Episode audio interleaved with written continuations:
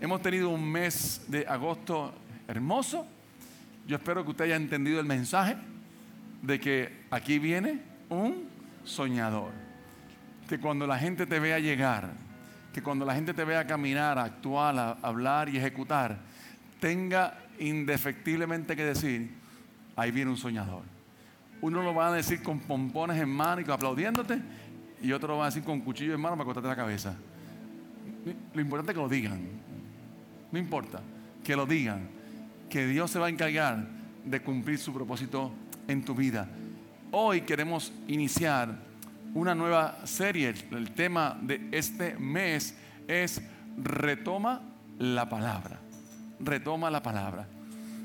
Mire, una de las cosas más, o con más celo, que uno debe guardar es la palabra del Señor.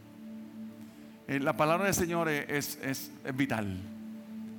Y vivimos nosotros en una cultura eclesiástica de emoción, pero no de transformación.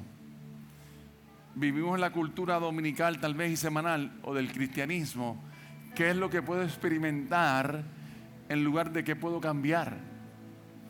Y me hago adicto de la experiencia, pero no abrazo la transformación. Y usted y yo tenemos que ser conscientes que el fundamento de nuestra vida no es la emoción. El fundamento, aunque sea bello, ¿sabes?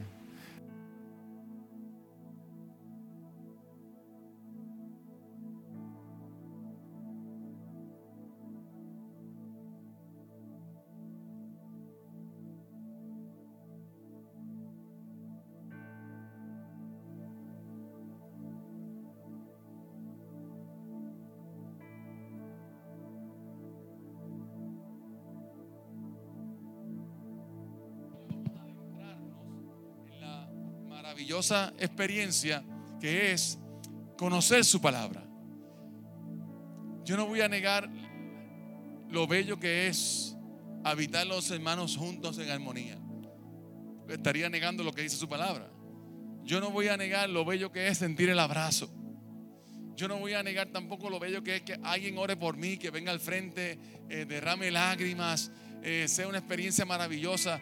Eso es esencial, eso es importante, eso es significativo, es memorable. Pero si algo yo quiero eh, plasmar a través de esta serie es la importancia del estudio de la palabra del Señor.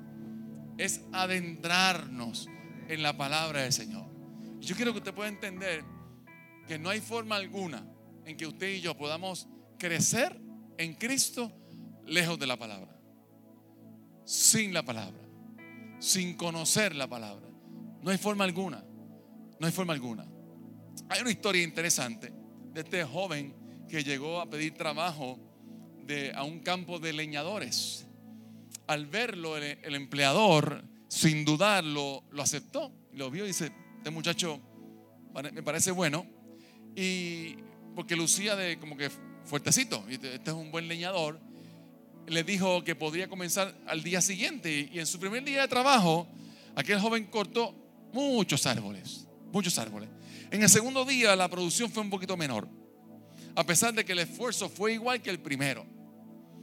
Al tercer día el joven se esforzó aún más, golpeando con toda fuerza el hacha en el árbol o en los árboles.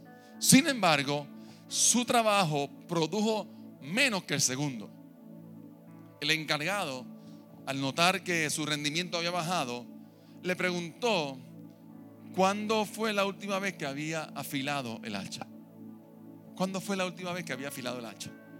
El joven le, le confesó que estaba tan empeñado en su trabajo que no había tomado tiempo para afilarla. ¿Cómo yo puedo traer eso a nuestra vida cristiana? Estamos tan empeñados en hacer que dejamos de ser. Estamos tan empeñados en el afán de la vida, en las cosas de la vida, incluyendo las ministeriales, eclesiales, que ya nuestra vida no tiene filo. Porque hemos perdido la esencia que es conocer su palabra. Yo quiero comenzar con esta pregunta. ¿Cuándo fue la última vez que afilaste tu vida con la palabra? ¿Cuándo fue esa última vez? Y cuando nuestra vida no se afila con la palabra, nos ponemos así. Eso no hay duda alguna que es un hacha. Eso no, la gente puede decir, sin duda alguna es un cristiano.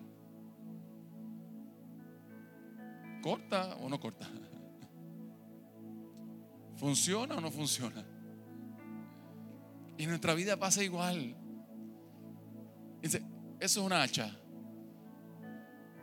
pero no está afilada, pero no cumple su propósito. Y muchas veces nos anquilosamos nosotros mismos en nuestras costumbres y tradiciones, que nos ponemos una esquinita de la iglesia igual, y así nos ponemos. Así mismito.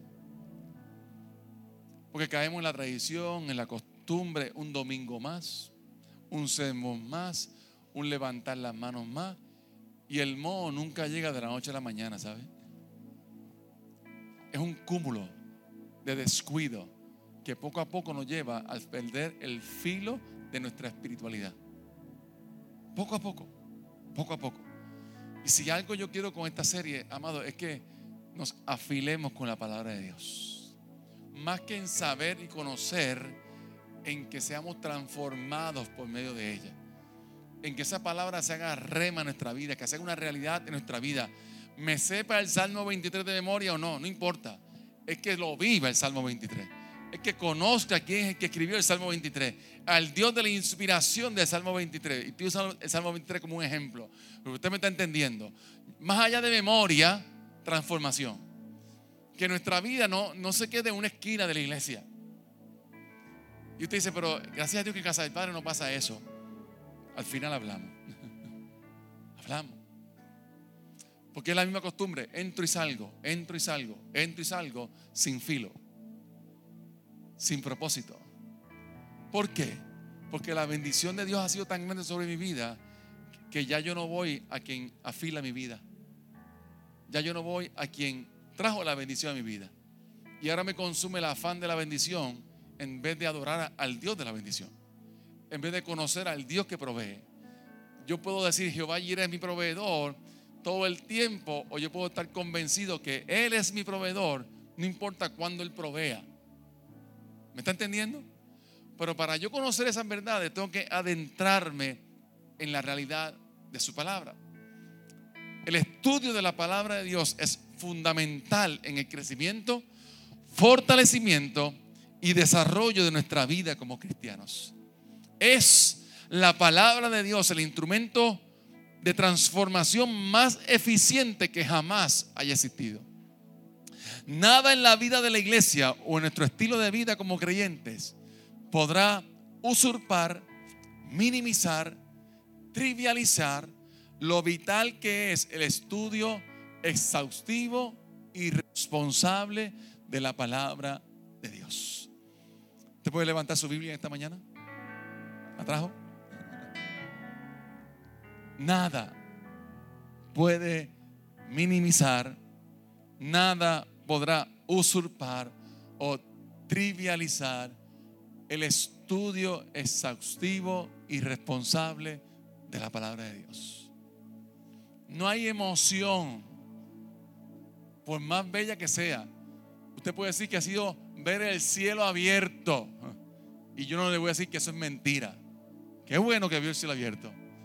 Nada de eso sustituye adentrarnos en el estudio responsable y exhaustivo de la palabra de Dios. Nada, nada. Y yo no puedo ser un cristiano emocional, porque las emociones son como el viento, se las llevan. Pero cuando estamos sólidos en la palabra, yo me mantengo firme a pesar de. Y usted dice, pero yo no soy como el hacha. La pregunta es ¿cuántos árboles lleva? ¿Cuántos árboles lleva? ¿Cómo es tu productividad en Cristo? ¿Cómo yo vivo el Evangelio? ¿Rutina? ¿Nominal? ¿De costumbre? ¿O afilado? ¿Con propósito? ¿Enfocado? Y todas estas palabras pueden ser lindas, pero nada de ellas funciona si yo no conozco al Dios que me llamó. El doctor Mario Rivera Mente dice algo interesante, lo he dicho por muchos años, ya él murió, y se lo ponía en la Biblia de cada estudiante que se graduaba de cuarto año. Él decía, este libro es vida. Léelo para ser sabio. Créelo para ser salvo. Vívelo para ser feliz. Con su puño y letra, a cada estudiante. Esa era la dedicatoria. Este libro que es vida. Léelo para ser sabio. Créelo para ser salvo. Vívelo para ser feliz. Es que todo está aquí. Todo se enmarca aquí. Y, ¿sabes qué? Lo sabemos. No es nada nuevo lo que estoy diciendo. El detalle es por qué he dejado que mi vida se embote. Sabiendo que esto es lo que afila mi vida. Sabiendo que aquí que está el agua, la fuente inagotable. ¿Por qué? Y yo quiero ir poco a poco en esta serie. Uno, porque quiero ser lo más responsable y celoso en el buen sentido de la palabra de lo que es el estudio de la palabra. Obviamente un menos daría. Luego vamos a anunciar que vamos a estar haciendo los oasis. Pero queremos tomar esa seriedad del estudio de la palabra. Retomar ese sentido tan importante de la palabra en nuestra vida. Así que yo quiero hablar varias cosas que produce cuando retomamos la palabra de Dios. Quiero que vaya conmigo a Colosenses capítulo 2, verso 7. Colosenses capítulo 2, verso 7. Un verso interesante de cosas que suceden en nuestra vida cuando retomamos la palabra. Cuando retomamos la palabra. Dice Colosenses 2.7, arraigados y sobreedificados en él y confirmados en la fe, así como habéis sido enseñados, abundando en acciones de gracias. Y aquí hay tres palabras que son sumamente importantes. Usted que está anotándola por ahí. Arraigados, sobreedificados y confirmados. Cuando yo retomo la palabra de Dios, lo primero que pasa es algo que soy arraigado. Arraigado. ¿Qué es arraigado? La palabra en el griego es rizó, que significa produce el efecto de echar raíces. Cuando hay palabra de Dios en mi vida, hay que raíces. Hay raíces. Es para establecerse. Algo que está arraigado llegó para quedarse. Está ahí. Ya yo llegué. Estoy sembrado en cuando la palabra de Dios la retomo, estoy arraigado porque implica estar firme.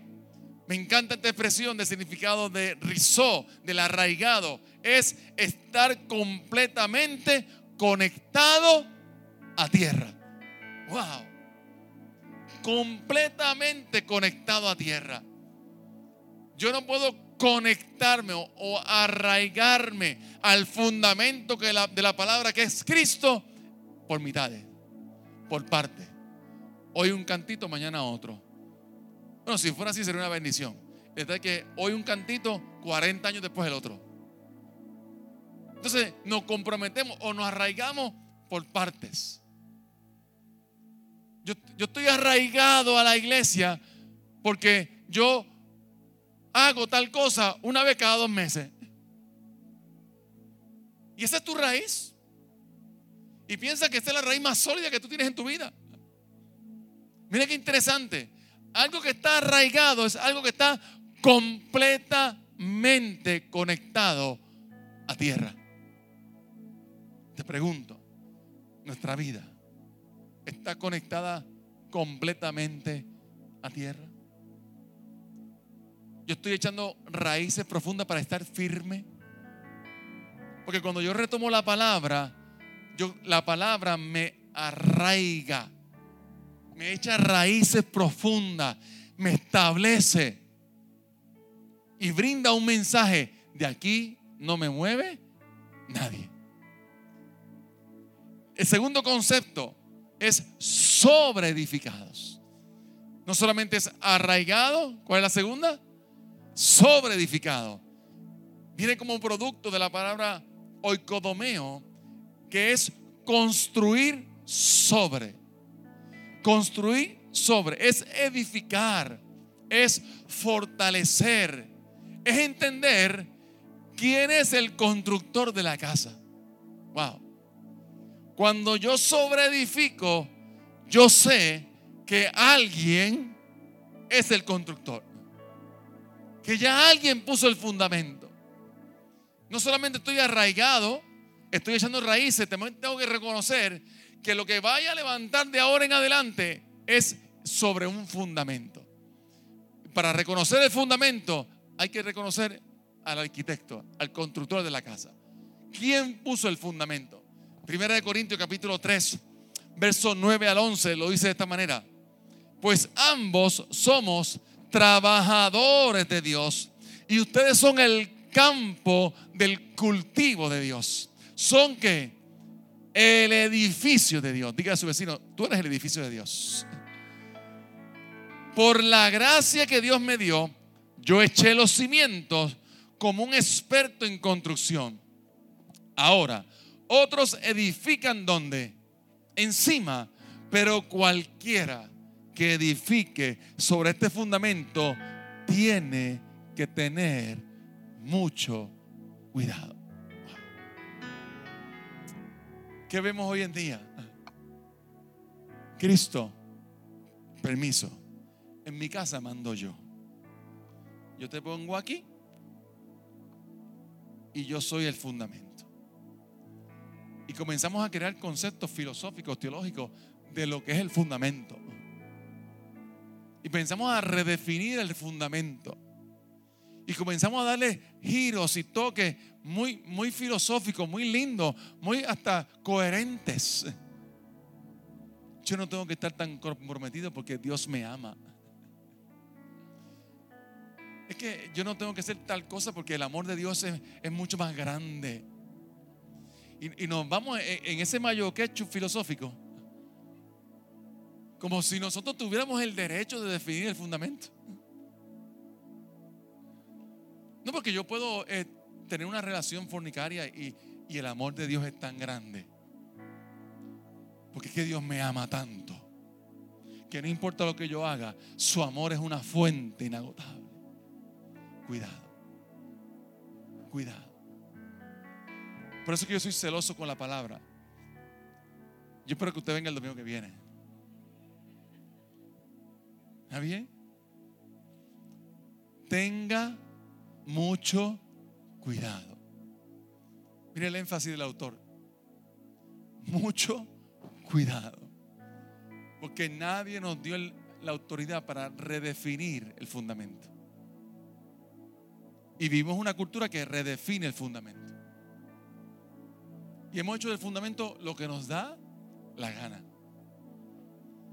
Y, comenzamos a, crear un abanico de cristianismos. Y hay, una hay un menú. Entonces todo el mundo ve el cristianismo de una manera. Y todo el mundo ve la costumbre o la tradición o el compromiso y se depende. No, que yo soy de Cagua, yo soy de Macao. No, que yo soy. No depende, que tú no conoces mi vida.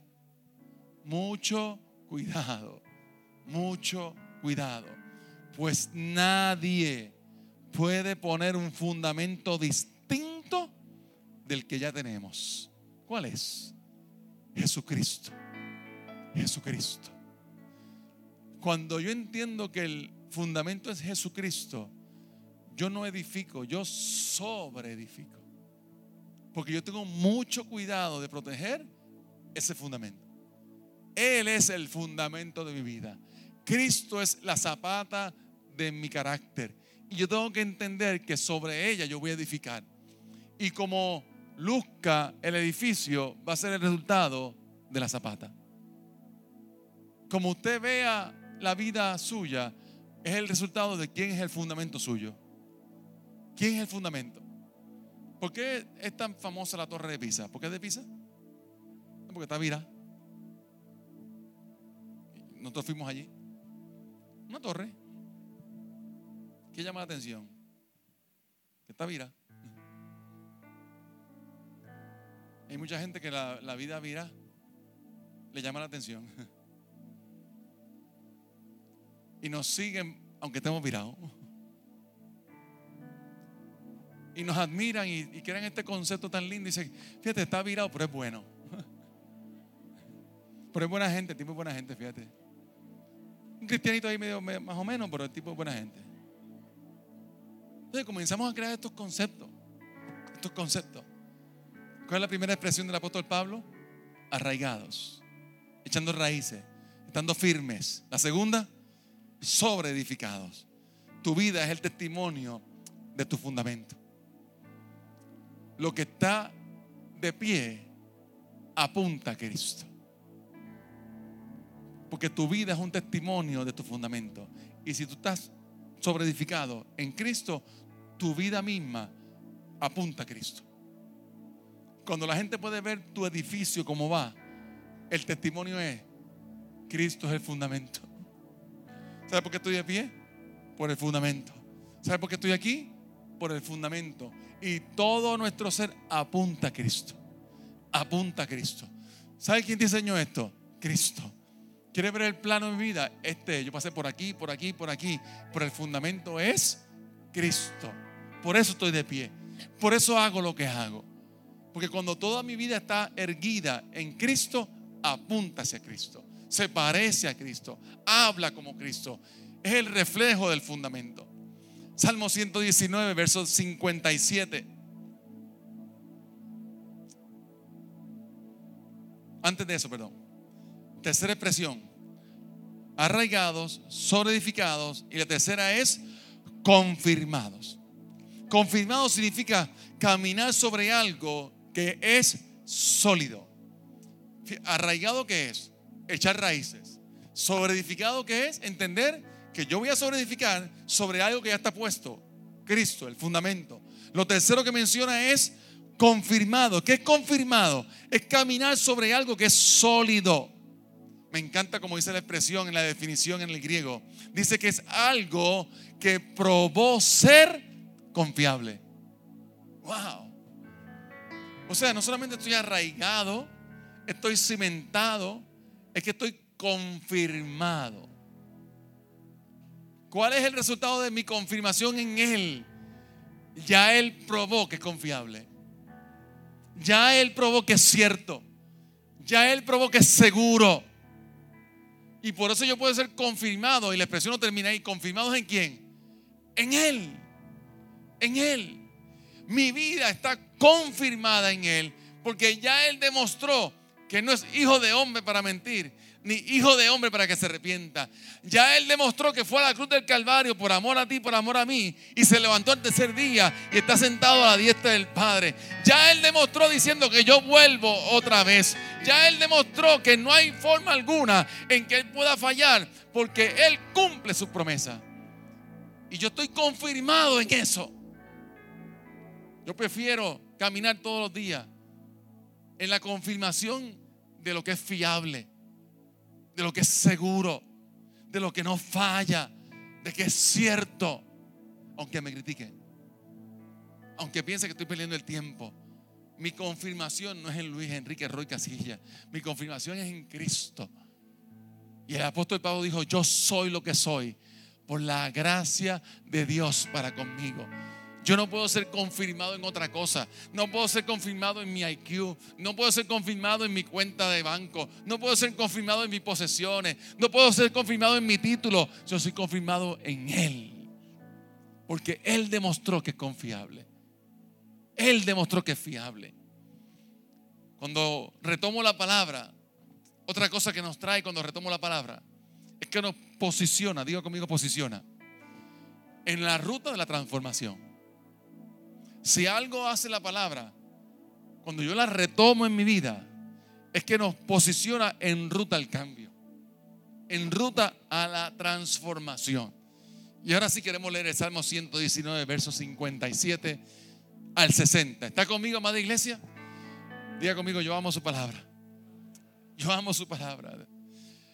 Salmo 119, versos 57 al 60. Señor, eres mío, prometo obedecer tus palabras. Deseo tus bendiciones con todo el corazón. ¿Alguien dice amén a eso? Ten misericordia como lo prometiste. Y ahora viene la reflexión. Ahora viene el análisis. Consideré el rumbo de mi vida y decidí volver a tus leyes. Me apresuré sin demora a obedecer tus mandatos. Si algo tienen bello los proverbios, es esa síntesis y antítesis. Eso que nos lleva de un lado a otro. Y mira qué bello cuando nos dice, deseo tus bendiciones con todo el corazón. ¿Tú sabes cómo está la iglesia llena de eso? Dame más, Señor. Dame más. Yo quiero más y más de Cristo. Yo quiero más de su poder. Yo quiero más de su presencia. Yo quiero más y más de Él. Obedece su palabra. No tanto, Señor. Cierra la pluma un poquito. Porque el proverbista estaba diciendo, cuando yo deseo más de Cristo, ¿sabe qué tengo que hacer? Considerar, reflexionar, pensar, ¿cuál es el rumbo de mi vida? ¿Para dónde yo voy? ¿Yo voy en pos de la bendición o de la transformación? ¿Por qué usted está aquí hoy?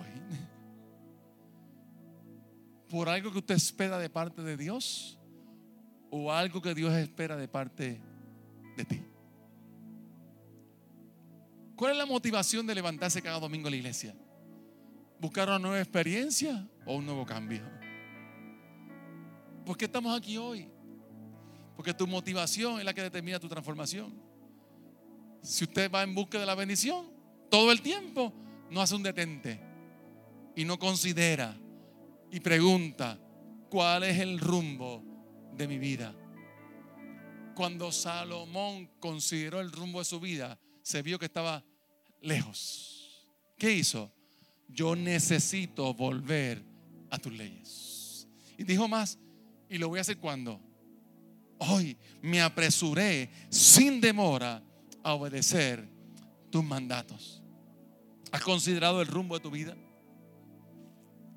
¿Has considerado dónde estás hoy? ¿Dónde estamos hoy? ¿Qué es lo que nos mueve cada día a llamarnos cristianos? Esa pregunta te va a llevar a una respuesta, a otra pregunta, perdón. ¿Qué has decidido? ¿Qué has decidido? Cuando retomo la palabra en mi vida comienza una metamorfosis, una transformación completa. Como he dicho en la conferencia de matrimonio, lo digo a través hoy de su palabra. En la conferencia de matrimonio eh, enseñamos que no hay forma alguna que un ser humano que decida amar sea el mismo. Cuando usted decide amar, cambia. Porque el amor tiene la facultad de transformarnos. ¿Usted quiere que su matrimonio sea feliz? Ame usted primero y no demande que lo amen. Cuando usted ama primero, usted cambia. Cambia. Así también en nuestra vida espiritual. Hay una metamorfosis, hay un cambio a la medida que yo retomo la palabra, que hago cerca la palabra, que estudio la palabra. Es vida, es una fuente de vida. Y comienza a hacer cambios, metamorfosis, transformaciones. Porque cuando yo retomo la palabra, cambia la brújula y nos pone en ruta de la transformación. No de la experiencia, no de la emoción, no sé si me paran los pelos o no, no si lloro o no lloro. Todo eso es bello, pero no transforma. No transforma. Las experiencias no transforman. Amada iglesia, lo digo con todo mi corazón. Las experiencias no transforman. Las experiencias nos llevan a Cristo. Pero no son Cristo. No son Cristo. Si las experiencias fueran Cristo, estuviéramos aquí 500 personas. Pero cuando hacemos del cristianismo emocional, desconectamos nuestra fe de la esencia de la palabra de Dios. Entonces nos hacemos adictos. ¿Cuál es la próxima emoción? Algo, algo, algo más brutal que el domingo pasado. Algo más emocionante que el domingo pasado. El domingo pasado fue espectacular. Pero es que este ahora tiene que ser más brutal todavía. Y tengo que experimentar algo tan brutal que, me haga venir el domingo que viene. Entonces nos hacemos adictos a la emoción y desconectamos la transformación. Cuando retomo la palabra, nos pone en ruta de la transformación. Segunda de Timoteo, capítulo 3, verso 16. Diga amén, por lo menos para saber que no estoy hablando solo. Qué bueno. ¿Hay gente aquí? Qué bien. Segundo de Timoteo 3:16, de seguro se lo sabe de memoria. Toda, ¿cuánto? Toda la escritura es inspirada por Dios y útil para enseñar, redarguir, para corregir, para instruir en justicia. Aquí hay una palabra que para mí me, cautiva. Para mí me cautiva.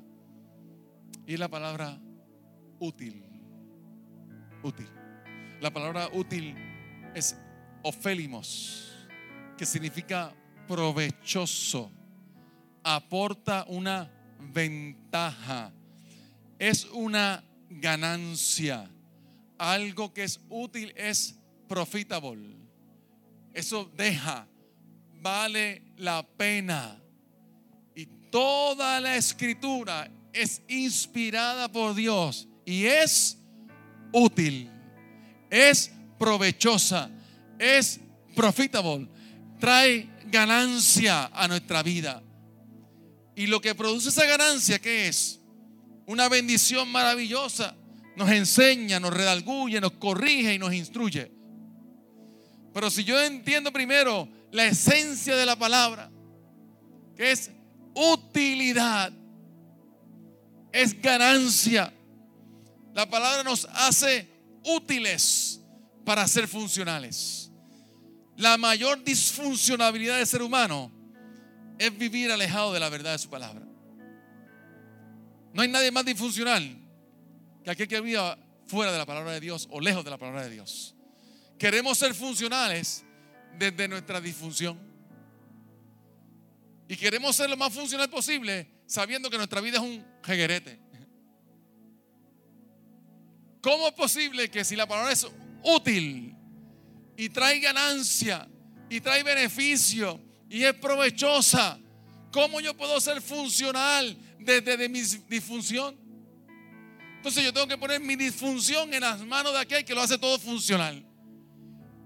¿Cómo lo va a hacer? Usando la palabra que es útil, que es provechosa, que trae ganancia. Y la disfuncionabilidad se convierte en un testimonio.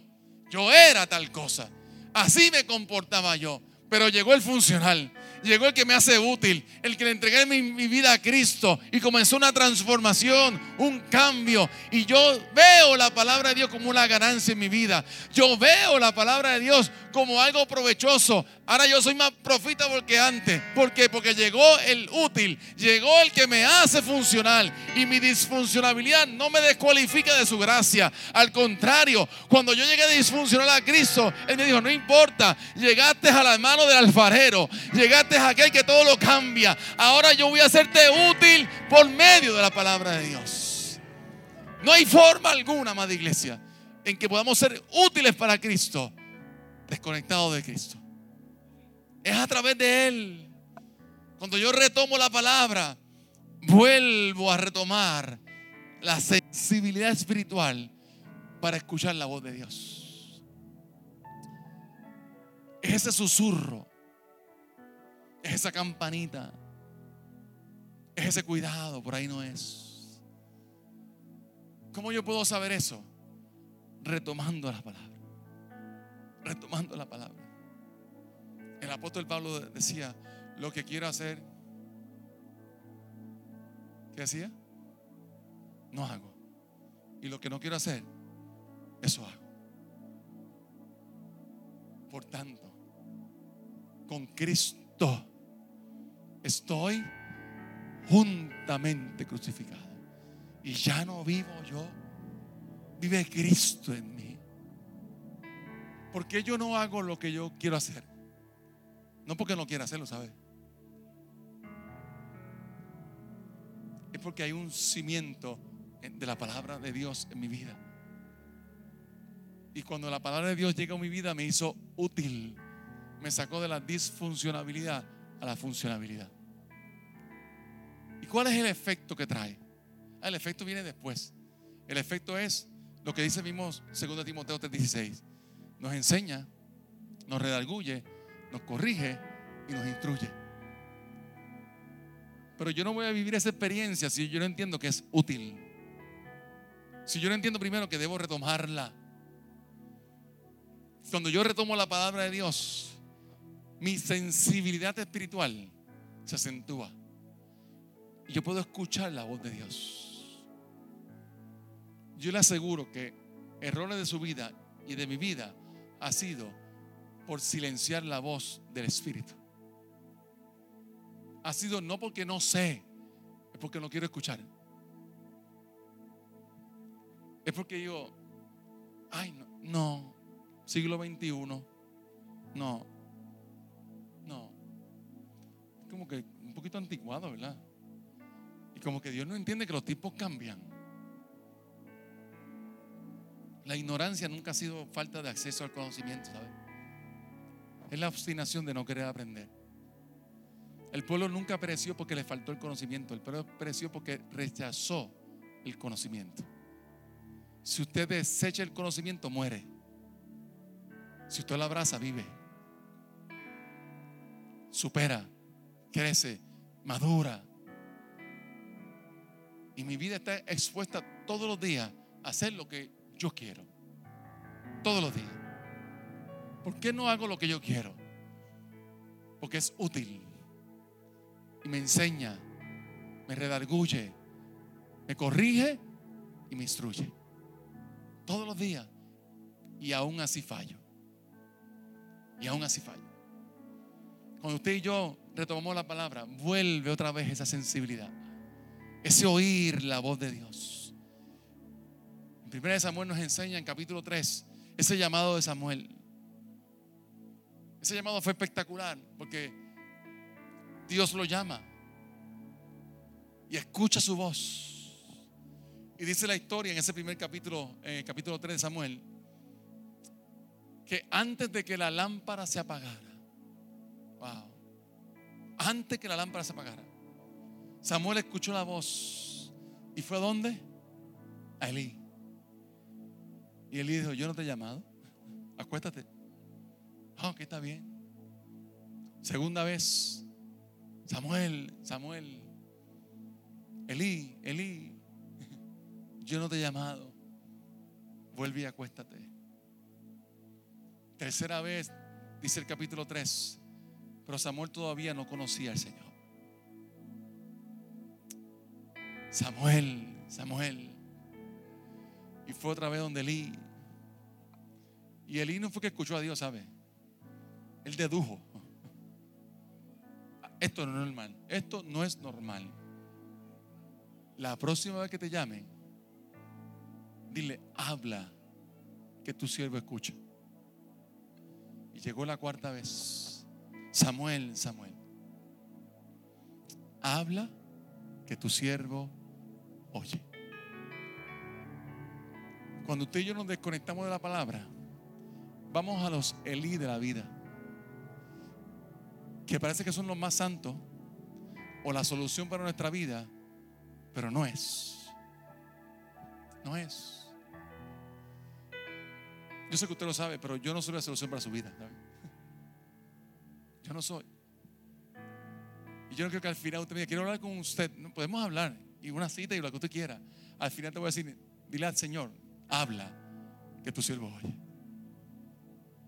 Porque tenemos que afinar la voz a quien nos llama. A quien nos llama. A quien nos llama. Y Samuel fue tres veces donde no era. Y en la cuarta vez tuvo que entender que hay un Dios que te está llamando, que hay un Dios que le está llamando. Y se convirtió en el más grande profeta. No ha habido otro como el profeta Samuel. Yo te pregunto hoy, ¿a dónde estamos yendo a buscar la respuesta de nuestra vida? ¿A dónde? Si hay un Dios que nos llama todos los días. Pero pastor, yo no escucho su voz. Abre la Biblia, le vas a escuchar. Que yo estoy buscando cómo Dios me hable Empieza con Génesis 1. Métete dentro de la palabra. Yo te aseguro que vas a escuchar más claro que nunca la voz de Dios en tu vida. Y hemos silenciado la voz espiritual. Hemos, le hemos puesto un mute a nuestra voz espiritual porque nos hemos alejado de su palabra. Yo quiero concluir en esta hermosa mañana con esa historia que comencé al principio. ¿Cómo, cómo está el hacha de tu vida hoy? ¿Cómo está? está mohosa, está rústica, está sin filo, ya no corta. ¿Cómo está el hacha de nuestra vida? Y qué bendición tenemos hoy, que hay, hay, una cosa que la pueda afilar. Es retomar la palabra de Dios. Es pasar nuestra vida por esa piedra. Afílame, Señor. Afílame, oh Dios. Quita las impurezas. Quita las cosas que no, que no te agradan. Pero afílame tú, Señor. Afílame tú. Yo no sé si eso duele o no duele, pero si la hacha hablara, y era como que, ya está bueno, ya está bueno de la piedra. Pero el que afila dice, es que si no te afilo, no corta. Si no te paso por ahí, no funciona. Y la palabra es el mejor afilador que tú y yo podemos tener. Es la palabra que va cortando las capas de nuestro comportamiento pecaminoso. Quita el moho, quita lo rústico y comienza a generar una chispa. Y es esa avivar de la llama de Dios en tu vida. Y comienza a darle sentido. Y usted desempolve el llamado, desentierra el talento. Y comienza a decir, Señor, gracias. Porque aunque me duele, es necesario que pase por esa piedra. Es necesario. Las respuestas a los cuestionamientos que tú y yo le hacemos a la palabra de Dios. ¿Sabes dónde se encuentran? Aquí mismo. Aquí mismo. Y si usted ve el libro de Habacuc, primeros capítulos, pregunta tras pregunta. Pregunta, cuestionamiento tras cuestionamiento. Y cuando terminó el profeta, Dios le dijo, ¿terminaste? ¿Ya? ¿Dónde estabas tú cuando yo fundé los cielos y la tierra? ¿Dónde estabas tú cuando yo creé los mares? ¿Dónde estabas tú cuando yo formé los cielos? ¿Dónde estabas tú? Y si somos honestos, muchas veces hemos cuestionado a Dios utilizando la misma palabra. Señor, pero tú no eres proveedor. Señor, pero tú no eres sanador. Pero tú no prometiste tal cosa. Pero es que tu palabra dice tal cosa. ¿Sabe dónde se encuentra la respuesta a los cuestionamientos de la palabra de Dios? Ahí mismo. Ahí mismo. Porque aunque la higuera no florezca, ni en las vides haya fruto, y los labrados no den mantenimiento, y no haya vacas en los corrales, con todo, yo me gozaré y me alegraré en el Dios de mi salvación. La respuesta a tu cuestionamiento están en la misma palabra.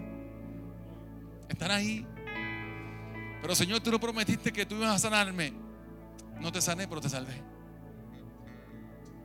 No te, sané, pero estás vivo. Estás vivo. Y sigue caminando. Se llama Guijón. Bástate mi gracia. Aprende a depender de mí. Las respuestas a nuestros cuestionamientos están ahí. Y muchas veces hemos utilizado los cuestionamientos para alejarnos de la palabra. Cuando la palabra te dice, a pesar de, la misma palabra te está diciendo, yo estaré contigo todos los días hasta el fin del mundo. Entonces, ¿por qué? ¿Por qué nos alejamos de la palabra? ¿Por qué no retomamos la palabra? Y yo voy a terminar con el Salmo 119, verso 59. Consideré el rumbo de mi vida y decidí volver a tus leyes.